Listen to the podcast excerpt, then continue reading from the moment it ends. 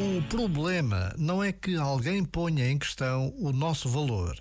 O problema é que dependamos de alguém para reconhecer o nosso valor. A verdadeira liberdade não virá quando o nosso valor for reconhecido. Vem já, agora, assim que deixemos de nos preocupar com isso. Assim que nos sentirmos bem conosco, então alcançamos a liberdade. Libertamo-nos primeiro da ânsia do reconhecimento e depois libertamo-nos da necessidade de ter inimigos ou adversários.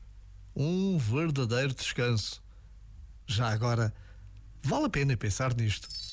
Este momento está disponível em podcast no site e na app.